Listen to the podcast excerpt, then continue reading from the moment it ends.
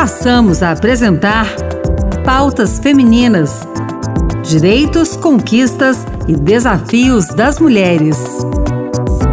Olá, sou Anderson Mendanha e começa agora o Pautas Femininas. No programa de hoje, a gente conversa com Angélica Calil, jornalista, roteirista, editora audiovisual e autora de Berta Lutz e a Carta da ONU, HQ lançada no início do ano pela editora Veneta. Cientista feminista, política, militante sufragista, Berta Lutz foi uma das poucas mulheres a participar da elaboração da Carta da ONU. Em um evento dominado por homens, a brasileira liderou a luta para que os direitos das mulheres estivessem contemplados na Carta. Vamos acompanhar então a entrevista com Angélica Calil.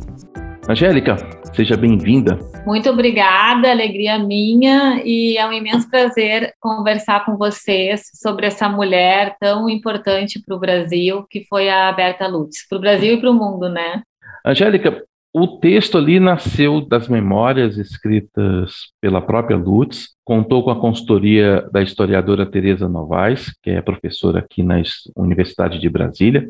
Conta pra gente como é que nasceu esse projeto e por que contar essa história na forma de história em quadrinhos. Pois é, eu, eu e a Ama, a Mariama Fonseca, que é ilustradora, a gente trabalha juntas e a gente já queria há um tempo fazer uma história em quadrinhos sobre alguma mulher brasileira. E a gente estava num processo de pesquisa e eu fiquei sabendo que existia esse documento no qual a Berta Lutz contava é, como que foi o trabalho dela na, na Conferência de São Francisco, que foi a conferência que deu origem à ONU, para incluir a palavra mulheres na Carta da ONU, que é o texto de fundação né, das Nações Unidas. E a, aí na pesquisa eu descobri que a, a Tereza Novaes, a professora Teresa Novaes tinha esse documento, entrei em contato com ela, ela me cedeu, me mostrou o documento. Na hora que eu li, eu falei, gente, é muito visual esse documento, porque a Berta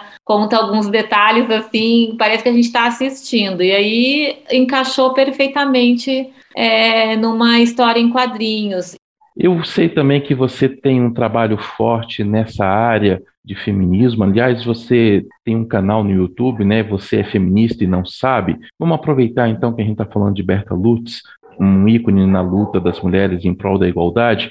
Como é que você vê a participação da mulher nos dias de hoje? A gente sabe que a gente já caminhou bastante, que conseguimos avanços e tudo, mas ainda falta muito a percorrer. As mulheres ainda não têm equidade de direitos na sociedade, não têm acesso é, à, política, digamos, para a gente falar um pouco do tema uhum. da Berta Lutz, né? A Berta Lutz, é, ela esteve na ONU e conseguiu colocar a palavra mulheres na Carta da ONU, porque ela foi uma importante líder sufragista aqui no Brasil, né? E acho que é importante a gente falar também que esse ano, que é um ano de eleição muito importante, é, a gente completa 90 anos da conquista Sim. do direito ao voto feminino no Brasil, né? A gente chegou a essa conquista aqui no Brasil, a, a Berta foi uma das líderes, mas outras tantas mulheres também né, trabalharam para isso. A gente chegou nesse em 1932, né, faz 90 anos, muito antes de mulheres, por exemplo, como as francesas que conseguiram direito ao voto só em 44, a Suíça, a Suíça só em 71, né? Então, é uma, é, um, é uma conquista, uma vitória das mulheres brasileiras muito pouco contada. Uhum. E eu acho que a gente tem que enaltecer essas mulheres todas e conhecer mais. Elas deviam estar nos livros de história, porque se não fosse por elas, a gente não votava e também não poderia se candidatar, né? Então, assim, eu acho que a gente tem ainda muito o que fazer. Eu acho que existe uma recusa que é muito cruel ao, ao feminismo, né? Tem muita mulher, inclusive, que é contra o feminismo, mas mesmo essas que são contra não, não estariam, eh, não teriam direito à herança, por exemplo, se não fossem uhum. as feministas, não teriam direito a votar se não fossem as feministas. Então, assim, mesmo as que não são feministas usufruem das conquistas das feministas, né? Eu vejo, né, pelo meu trabalho no canal Você Feminista se não sabe, também em outros livros que, que eu e a, e a Ama a gente produz, que a gente precisa contar a história das mulheres para que nós, as mulheres de hoje, possam, que a gente possa se ressignificar como mulher, entender que uhum. a gente precisa estar junto nos lugares de decisão, não só política, mas de tudo. A, gente, a, a nossa voz conta, né? O, a, o que a gente tem para contribuir também é importante. E você citou aí que muitas mulheres não são contra o feminismo, mas geralmente muita gente não entende o que significa a palavra feminismo e acha que é o oposto de machismo, por exemplo, né? E não é bem assim, né? Pois é, né? É, assim, é, tem muito, muitos homens, principalmente, que têm medo que as mulheres façam com eles o que eles fazem com as mulheres, né? Então, é, sempre tem essa coisa meio uh, dúbia de dizer que a mulher vai fazer com o homem o que o homem faz com a mulher. Mas não é isso, não é uma vingança, né? Uhum. O, o, que femini o que o feminismo reivindica é uma equidade de direitos, que as mulheres tenham acesso à educação, as mulheres tenham acesso a, a uma vida plena de possibilidades, assim como o homem tem. Né? Então, eu acho que não é pedir demais. Ainda falando dessa situação das mulheres, eu quero levantar de novo uma coisa que você disse sobre o ano eleitoral. Que caminhos você vê para que a mulher possa participar mais da política?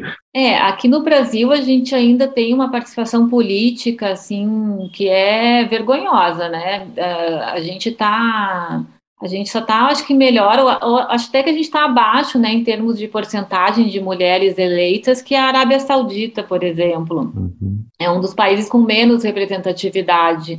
E isso é, envolve, assim, muitos fatores, né? Envolve lá desde a, a, o acesso das mulheres à educação, o acesso da, a, aqui no Brasil a gente tem pouquíssimos direitos também em relação à maternidade, a mulher tem muitos poucos direitos aqui, a gente não tem onde deixar as crianças para poder trabalhar. A carga horária de trabalho é muito alta para uma mulher que tem filho. Eu acho que a carga horária de trabalho é muito alta para todo mundo, mas Sim. quando a gente tem filho é, é pior, é mais complicado. Então a mulher não consegue acessar os espaços de atuação política. E, além disso, tem as questões do financiamento eleitoral também, que, que a mulher também não acessa. Aí, as poucas mulheres que conseguem acessar, ainda nem todas têm uma visão de que o direito das mulheres ele precisa ainda ser conquistado. Então, é uma série de fatores Que coloca a mulher sempre atrás, né? Então, e se a gente não está nos, nos, lugares de decisão, a gente também não consegue fazer leis e propor caminhos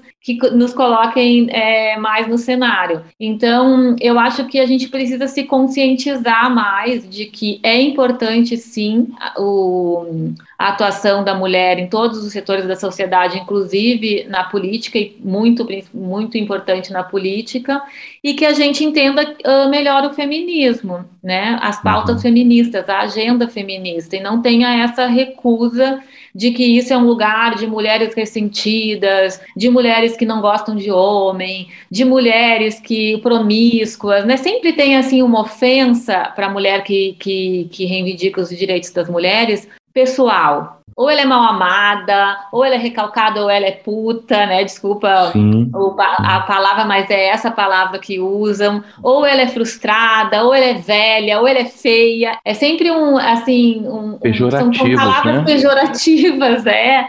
Uh, uh, e coisas que não se falam dos homens, né? Que não se fala dos homens e sempre relacionada à vida privada, né?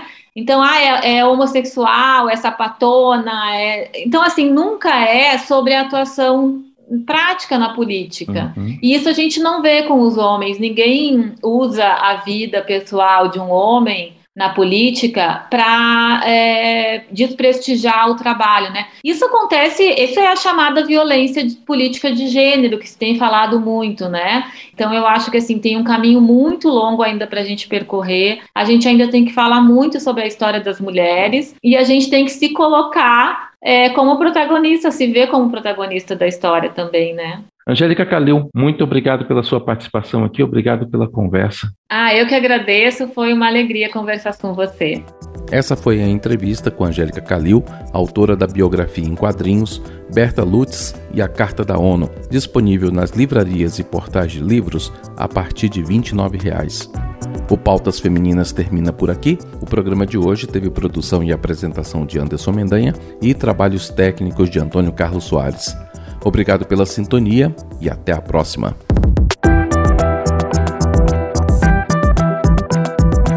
Acabamos de apresentar Pautas Femininas.